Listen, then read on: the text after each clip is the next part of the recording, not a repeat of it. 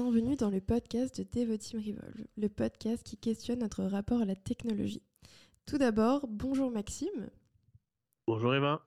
Et merci d'être avec nous aujourd'hui pour ce temps d'échange autour de la transition écologique dans les entreprises. Pour rappel, le podcast d'aujourd'hui s'inscrit dans Gravity, qui se veut être un lieu de réflexion autour des enjeux majeurs de nos sociétés, avec pour axe central la technologie. Nous luttons contre les raccourcis intellectuels, proposons des alternatives, challengeons nos pratiques et cherchons à provoquer une réaction. En ce sens, nous entreprenons et révélons les singularités. Donc bonjour Maxime et merci d'être avec nous aujourd'hui pour ce temps d'échange, je le rappelle, autour de la transition écologique dans les entreprises. Dans un premier temps, peux-tu te présenter s'il te plaît? Eh bonjour Eva, merci pour l'invitation. Euh, pour me présenter en quelques mots, je suis Maxime Boisville, donc le cofondateur de DCO2, une start-up euh, toulousaine qui vise à démocratiser les calculs d'impact carbone pour les entreprises afin de les engager durablement vers la transition écologique.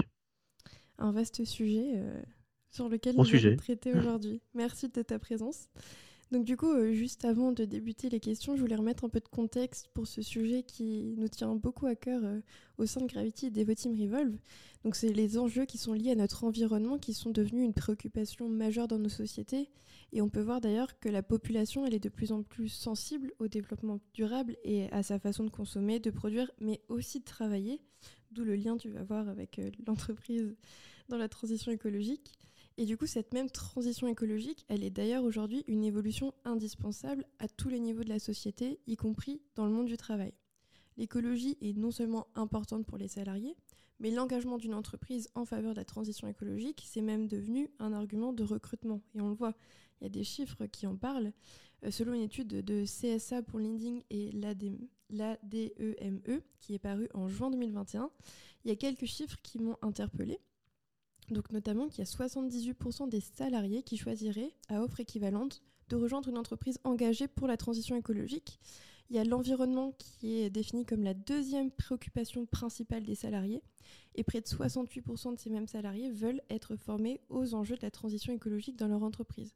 Donc on voit bien qu'il euh, y a vraiment ce côté sensibilisation et c'est un vrai sujet pour eux. Et même au-delà des salariés, on voit qu'une entreprise éco-responsable, elle dispose d'une image positive auprès des consommateurs et donc elle a tout intérêt à mettre dès maintenant le développement durable au cœur de ses priorités. Donc ma première question, après avoir un peu posé le contexte et à quel point c'est important, qu'est-ce que la transition énergétique et comment engager durablement une entreprise dans la transition écologique? Eh merci effectivement pour l'introduction. Euh, il faut revenir un petit peu aux bases hein, pour parler de, transition écologique ou, énergétique. Euh, ce qu'il faut comprendre, c'est qu'on a un objectif aujourd'hui de, réduction d'émissions carbone sur le plan national qui est de l'ordre de 80% euh, pour 2050. C'est juste monstrueux, c'est vraiment un, objectif qui est extrêmement compliqué à atteindre. Et on a souvent tendance à remettre un peu la faute sur les individus. C'est vrai qu'on voit souvent passer à la télévision, sur, sur Internet, certaines choses de, certain nombre de choses à faire pour réduire nos émissions carbone sur le plan personnel. Mais ce qu'il faut comprendre, c'est qu'on euh, a quand même 75% des efforts qui vont être mis euh, au niveau des entreprises et des collectivités pour réduire nos émissions carbone. Voilà. Donc on a tous un rôle à jouer sur la transition écologique, mais le gros du sujet va quand même être traité au niveau des entreprises et des collectivités. Euh, donc la première chose à faire si on veut initier une démarche de transition écologique au sein de son entreprise, c'est d'aller vers la mesure on a une petite, euh, une petite punchline qu'on aime bien, nous, au sein de, DCO2, qui dit qu'il est difficile de perdre du poids lorsqu'on n'a pas de balance. Voilà. C'est un peu la même chose, la même situation quand on parle de transition écologique. Si on ne peut pas mesurer efficacement ces émissions carbone, on ne va pas être en capacité de mettre en place des actions qui sont réellement efficaces pour les réduire, tout simplement. Voilà. Donc l'objectif, si on veut mettre en place une stratégie de réduction d'émissions carbone au sein d'une entreprise, la première chose à faire, c'est de mesurer ses émissions CO2 effectivement, on ne peut pas trop savoir où on va si on ne sait même pas de quoi on parle et de combien on parle.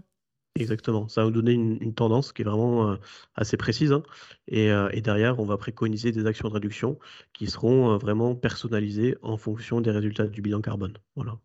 Oui, pour que en fait, ça soit à la mesure de chacun et qu'il y ait des vrais engagements qui soient tenus et surtout qui puissent être tenus. Au-delà de ça réalisable. Exactement, et, et, vraiment avoir des objectifs aussi qui sont cohérents par rapport, par rapport à l'entreprise. Quoi. Que, hum, que on va pas essayer de, de dépenser de l'argent non plus dans des actions qui sont inefficaces. On va essayer de vraiment de concentrer les efforts et les finances sur les actions qui ont vraiment un impact fort pour réduire les émissions CO2. Voilà. Oui, par rapport au contexte, euh, c'est évident. Mais justement, par rapport à ce, cette notion de balance et de poids, on a vu l'émergence depuis les années 1960. Alors j'étais choquée de voir que c'était aussitôt euh, du concept de RSE, la responsabilité sociale de l'entreprise. Et du coup, c'est une préoccupation qui englobe les principes du développement durable, qui intègrent eux-mêmes les trois piliers environnementaux, sociaux et économiques, parce que les trois sont liés. Si on parle aujourd'hui de transition écologique, comme tu l'as très bien rappelé, il faut qu'on parle aussi de business, il faut qu'on parle d'argent, il faut qu'on parle de résistance au changement, d'engager toute l'entreprise et pas uniquement les dirigeants. Et du coup, je voulais te poser la question, aujourd'hui, quels sont les enjeux pour les entreprises en matière de transition énergétique et environnementale? Alors effectivement, la RSE, on en parle depuis très longtemps. Euh, même si c'est vrai qu'il y a une tendance qui, euh, montre que ça fait euh, depuis 3-4 ans là où le sujet est vraiment pris à, bras le corps par les entreprises. moi, ce, sujet RSE, je le remets un peu au même niveau que, l'Internet, l'émergence de l'Internet ou des systèmes d'information il y a 10-20 ans.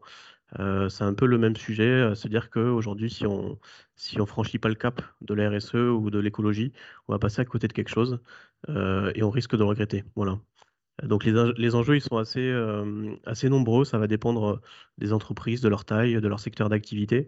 Euh, le premier sujet, c'est déjà de, participer à l'effort collectif hein, pour réduire ses émissions carbone et atteindre au niveau national la réduction de 80% des émissions carbone. Pour moi, c'est le premier objectif si on met en place une stratégie environnementale et RSE dans son entreprise. Mais il peut y avoir aussi d'autres avantages notamment euh, les contraintes réglementaires. Aujourd'hui, il y a une obligation euh, pour les grands groupes industriels de faire des bilans carbone notamment. Euh, c'est vrai que si on ne le fait pas, ben, on, a, on est soumis à des, à des, amendes. et puis après, pour les petites structures ou, ou, les sociétés émergentes, on peut y avoir aussi d'autres internets, notamment au niveau du business, parce que justement, les grands donneurs d'ordre ont des obligations réglementaires de faire des bilans carbone et vont devoir donc mettre dans leur euh, dans leur euh, système de réduction d'émissions carbone, leur supply chain à l'intérieur. Euh, et donc, les sous-traitants des secteurs aéronautiques, bâtiments ou, autres vont devoir jouer le jeu parce que les grands donneurs d'ordre vont leur demander de faire des efforts afin de leur permettre de réduire leurs propres émissions carbone. Voilà. Donc l'entreprise qui ne va pas se mettre au goût du jour risque de perdre également des marchés dans quelques années parce que les grands donneurs d'ordre risquent de sélectionner des entreprises qui sont déjà éco-responsables. Voilà. Après, tu en as très bien parlé, il y a un autre sujet, c'est le recrutement. Euh, aujourd'hui, effectivement, la jeune génération se sent de plus en plus impliquée sur ces sujets euh, environnementaux et une entreprise qui effectivement ne joue pas le jeu. Euh, pas forcément, euh, c'est pas l'idée de travailler dans la transition écologique, mais en tout cas, si elle ne traite pas ces sujets en interne, euh, bah, ça peut porter défaut pour le recrutement des futurs talents. Ça peut aussi leur porter défaut pour le, fait de tenir un peu ses, collaborateurs en interne. Si effectivement ils voient que rien n'est engagé à l'intérieur de l'entreprise, ben, les salariés risquent d'aller voir un peu ailleurs si ça se passe d'une façon un peu plus, un peu plus correcte pour eux. Et il y a un autre intérêt, un dernier intérêt qu'on connaît très peu, c'est que quand on va réduire ses émissions carbone, on va également réduire sa dépendance aux énergies fossiles. C'est un sujet qu'on voit de plus en plus, notamment aujourd'hui, par rapport au prix du gaz et du pétrole. En fait, les émissions carbone sont directement liées à l'extraction des, des, énergies fossiles ailleurs sur la planète. Donc, si on réduit ces émissions carbone, on va également réduire sa dépendance aux énergies fossiles et donc la variation du prix liée aux tendances du marché. Voilà. Oui, c'est gagnant-gagnant. Exactement, c'est gagnant-gagnant. On peut faire aussi des économies en investissant sur des plans d'action de réduction d'émissions carbone. Voilà, il faut le savoir. Et également, euh, si vous nous écoutez, que vous êtes euh, un entrepreneur, sachez qu'il y a une aide d'État, enfin il y a beaucoup de subventions, je suis allée fouiller un peu, et notamment par rapport euh, à la loi de santé, loi santé, n'importe quoi, loi climat, qui a été parue en 2021, il me semble, c'était un texte qui avait beaucoup été discuté au Sénat et au Parlement, qui justement, bon, pour certains ne va pas assez loin, mais qui est déjà une avancée somme toute. Et effectivement, suite à ça, il y a pas mal de budgets qui ont été mis en place pour accompagner les entreprises dans la transition écologique. Et à ce titre-là, euh, je vous incite euh, à aller regarder ce qui peut se faire. Et euh, justement, ça me fait une très bonne transition. chez DCO2, vous accompagnez l'intégralité du spectre de l'entrepreneuriat, donc de l'ETI en passant par la PME jusqu'au TPE. Est-ce que tu as remarqué des différences notables entre chaque structure au niveau de leur maturité, au niveau d'à quel point elles pouvaient pousser les sujets? Effectivement, euh, le, fait est que les grands groupes, les ETI, elles ont des obligations réglementaires depuis euh, bientôt 10 ans. Donc elles connaissent déjà le sujet, le maîtrisent, elles l'ont déjà internalisé sur pas mal de, calculs. Euh, et c'est vrai que les PME, les TPE, elles sont plutôt immatures sur le sujet. Donc en général, euh, nos clients, euh, ils viennent nous voir avec différents besoins. Quand on, parle de PME, TPE, on va vraiment mettre en place une stratégie, euh, on va démarrer la stratégie de réduction d'émissions carbone, donc par la mesure, le plan d'action de réduction et puis potentiellement des, actions de compensation carbone. ils n'ont pas forcément d'obligations réglementaires, donc ils le font vraiment mmh. parce qu'ils trouvent un intérêt à le faire, soit pour le recrutement, soit pour le business, soit pour, bah, pour le, bien-être de la planète hein, également. Euh, et, les ETI, elles vont venir nous voir avec des besoins plus différents. Elles ont déjà initié une, mesure de leur empreinte carbone euh, sur certains, certains pôles, pas tous, et ils se rendent compte du chemin à parcourir pour aller faire en sorte de calculer l'intégralité de leurs émissions CO2. Ça prend beaucoup de temps, ça peut être très fastidieux.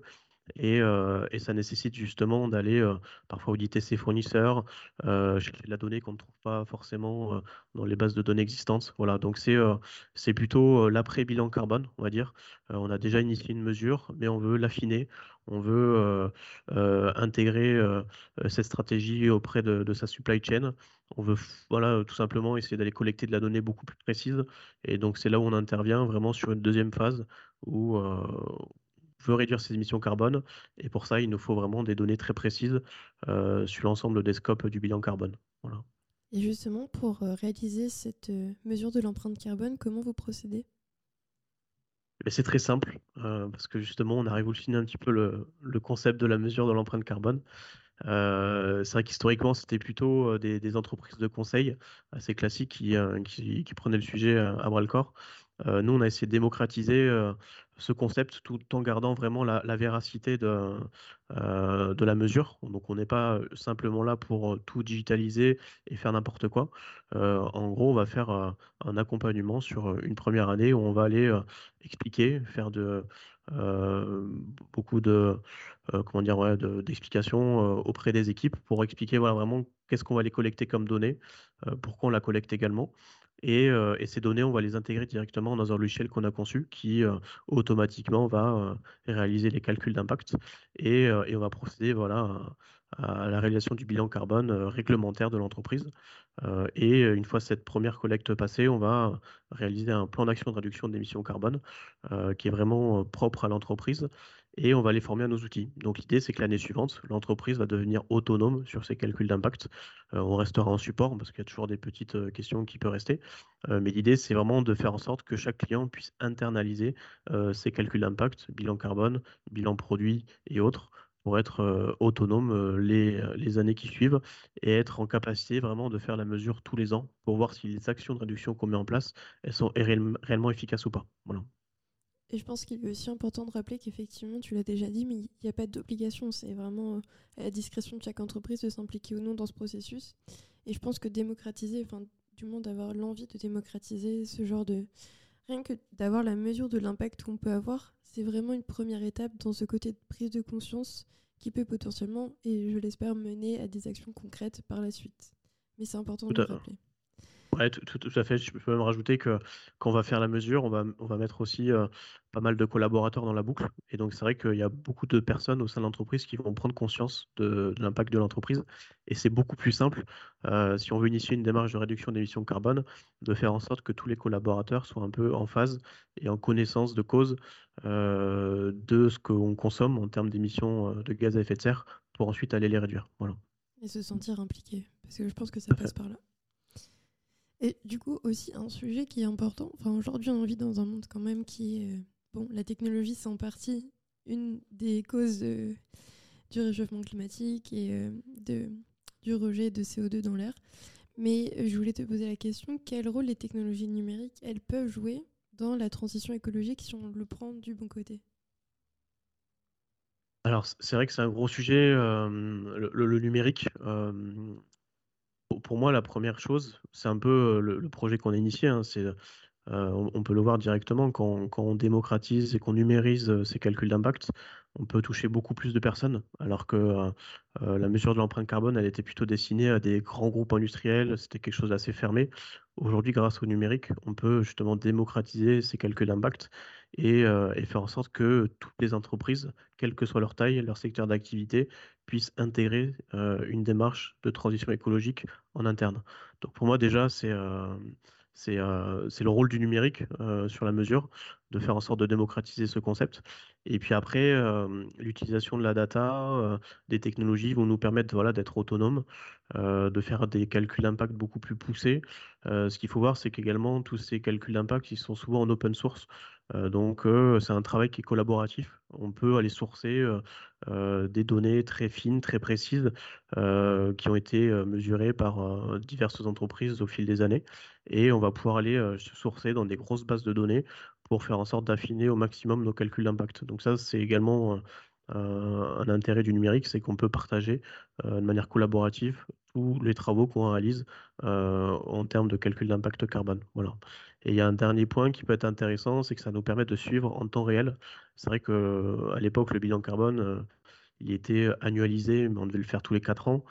Bah là, sur le même principe, grâce au numérique, on va pouvoir le, le rendre annuel, voire même mensuel, pour aller voir vraiment de manière beaucoup plus fine quel est l'impact carbone de notre entreprise, de mmh. nos activités, pour mettre en place des actions qui sont réellement pertinentes au fil des mois, au fil des ans, et, voir vraiment l'évolution plutôt que d'attendre encore X années avant de, de, voir où on en est. Quoi. Oui, et puis ça permet d'avoir une agilité par rapport au contexte. Je pense que c'est intéressant de se dire que par mois, mettons, tu vas voir qu'il y a eu un pic euh, de chauffage ou un pic d'arrivée de collaborateurs, collaboratrices, et avoir la réactivité qui s'ensuit, ça permet aussi d'être plus pertinent dans l'usage euh, qu'on peut avoir de la technologie, essayer de réduire au maximum via cette agilité et via, euh, via en fait l'information qui est directement à ta disposition. Donc, c'est vrai qu'on n'a pas forcément parlé, mais d'ailleurs, quand on va préconiser des actions de réduction, on travaille avec des partenaires, des prestataires qui utilisent énormément le numérique pour euh, bah, justement aller collecter de la donnée euh, sur les consommations énergétiques. Effectivement, si on peut mesurer beaucoup plus finement euh, bah, nos pertes, nos consommations, on va pouvoir justement prendre en considération des, des actions qui sont réellement efficaces et, et propres à notre entreprise. Quoi. Oui, je me doute que faire un bilan annuel, c'est compliqué d'avoir quand même euh, après un, levier d'action. Enfin, c'est possible, mais ça serait peut-être moins pertinent. Tout à fait.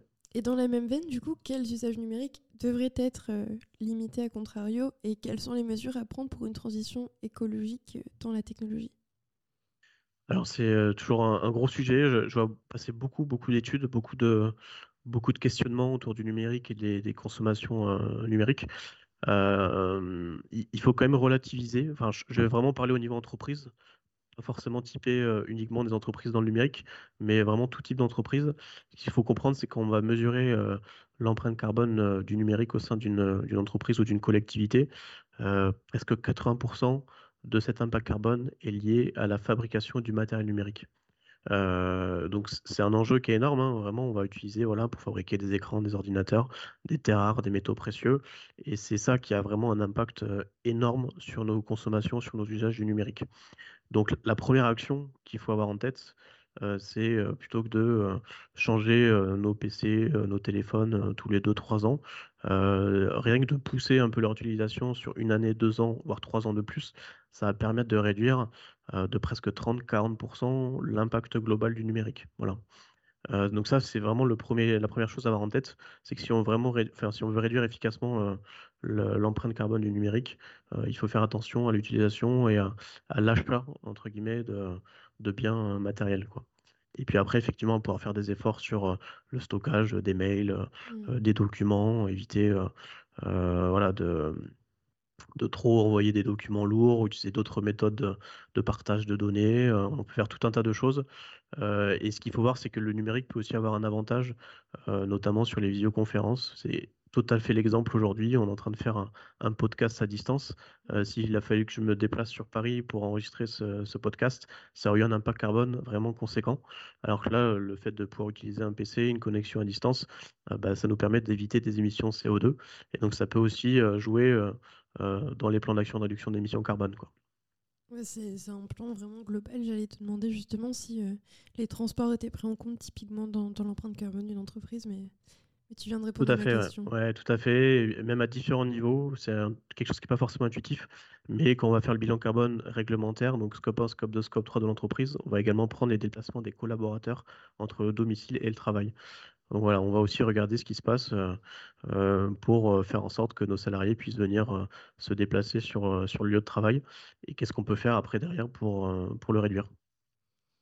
C'est intéressant de se dire que, dans tous les cas, j'en étais déjà convaincu, mais le fait que la transition écologique, c'est vraiment quelque chose qu'il faut prendre au niveau global d'une entreprise. Mais ça va vraiment plus loin que je pensais, littéralement, de dire que jusqu'aux moyens de transport qu'utilisent tes collaborateurs et collaboratrices, c'est ah, c'est complet, hein, c'est très très complet. Vraiment, c'est c'est vraiment un audit complet de l'entreprise. En fait, l'idée, c'est de regarder sur chaque poste, on va se poser la question de se dire si on le supprime, est-ce que l'entreprise continue son activité ou pas? Donc, effectivement, les déplacements de domicile-travail, si on les supprime, on a vu le contraire avec le, Covid. C'est vrai qu'on a pu faire mmh. beaucoup de choses à distance. Mais pour certaines entreprises, bah, ce n'est pas possible. Si les gens ne viennent pas sur, euh, sur le site de production, sur une ligne d'assemblage, bah, il ne se passe rien. Donc, euh, on va vraiment voir tous ces postes-là. Euh, ça reprend vraiment, pas que le déplacement, hein, c'est toute la chaîne de valeur de l'entreprise. Et on va mesurer finement l'impact de chaque, chaque poste d'émission pour aller justement après derrière préconiser les actions qui auront le plus d'impact en termes de réduction d'émissions carbone. Et pour le coup, le fait aussi d'avoir un panel et une diversité d'entreprises à pouvoir auditer, ça permet de voir justement le, bah, la diversité des contextes et à quel point euh, une entreprise à l'autre peut varier euh, par rapport à sa politique, par rapport à dans quel secteur d'activité elle est. Alors effectivement, si leurs salariés, oui ou non, doivent se déplacer, c'est intéressant. Et avec le Covid, on a justement vu que bah, effectivement, le télétravail, bon, qui a été décrié notamment du fait qu'il y a quand même de la bande passante qui est consommée, mais quand tu fais le prorata, est-ce que la bande passante qu'on consomme là lors de ce podcast, elle aurait pas été multipliée par 15, 16, 20, je ne sais quoi, euh, si tu étais venu à Paris, effectivement? Oui, concrètement, oui, effectivement, il faut, euh, il, faut, euh, il faut comparer les choses entre elles. Quoi. Et c'est tout l'intérêt de la mesure, c'est d'en fait, on, peut avoir beaucoup d'idées en tête, de se dire que voilà, si je je n'importe quoi, je trie mes déchets, je vais réduire mes émissions carbone. Alors certes, on va le faire, mais en comparaison avec euh, d'autres actions de réduction d'émissions carbone, euh, ce ne sera pas forcément la meilleure chose à faire immédiatement. et le fait de mesurer, bah, de comparer un déplacement entre Toulouse et Paris en avion ou en train, comparer à effectivement une heure de visioconférence, bah voilà, si, si on a l'élément, le chiffre en tête, on va se rendre compte effectivement qu'on va économiser presque 2 tonnes de CO2 et ça a vraiment un impact sur bah, déjà sur nos vies au quotidien et puis sur l'impact carbone de l'entreprise. Oui, et puis même comme on disait déjà en introduction, le fait d'avoir la donnée, d'en être conscient, parce qu'aujourd'hui il y a beaucoup, comme tu dis, d'études et, et c'est compliqué de pouvoir se mettre dans le contexte parce qu'on n'a pas la donnée.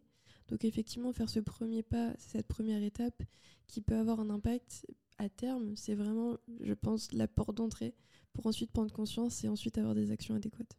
Pour le coup, on est d'accord sur ça. On est d'accord. Du coup, pour finir, je voulais euh, te demander quel message adresser aux technophiles et aux jeunes de la génération climat qui, sans doute, euh, comme moi, euh, qui nous écoutent, doivent se demander comment on peut faire pour changer un peu les choses. Parce que c'est vrai que quand on lit dans les médias, c'est un peu, c'est un peu alarmant. C'est alarmant, c'est alarmant. Après, moi, je, alors, je fais pas partie des défaitistes, honnêtement. Je pense que on, peut faire beaucoup de choses. le tout, c'est déjà, dans un premier temps, de prendre conscience de l'enjeu de ce qui nous attend. Il y a beaucoup de documentation effectivement qui, sortent au fil des mois et on se rend compte que voilà, il aurait fallu sonner l'alarme un peu plus tôt. Mais voilà, si, on prend conscience déjà que collectivement on va avoir des efforts extrêmement compliqués à, à, mettre en place, on va pouvoir agir aussi nous à titre personnel. Donc pour les, pour les technophiles, mon message serait plutôt de dire que je pense que la technologie, elle va vraiment avoir un rôle à jouer dans la transition bas carbone, dans la transition écologique euh, des individus, des entreprises et des collectivités. Euh, mais ça ne suffira pas à atteindre les objectifs de réduction d'émissions carbone. Il va vraiment falloir le coupler à un changement structurel de nos méthodes de consommation, de fabrication de, de nos biens matériels ou immatériels, de nos habitudes de vie. c'est un mix en fait de tout cela qui va nous permettre de réussir à atteindre collectivement les objectifs nationaux de réduire de 80% d'émissions carbone. Voilà. Euh, si les entreprises jouent le jeu, elles vont nous vendre des produits, des services qui seront décarbonés. Euh, si on diminue nos consommations, euh, nos déplacements inutiles, on va réduire aussi à titre personnel nos, propres bilans. voilà. Et c'est le, tout qui fera que, mis bout à bout, on va réussir, je l'espère, à atteindre ces objectifs au niveau national ou au moins limiter le réchauffement global planétaire à 1,5 degré peut-être 2 degrés si, euh, si on part sur une estimation un peu plus défaitiste. Mais euh, comme tu dis, tu fais partie de la team optimiste, alors euh, on va essayer de finir sur une note positive. Et j'aimerais juste compléter en disant qu'effectivement, la technologie, c'est un outil. Aujourd'hui, il ne faut pas l'avoir comme un ennemi, au contraire, il faut l'utiliser à bon escient pour avoir des objectifs clairs et prendre la technologie du bon côté et l'utiliser de façon optimale.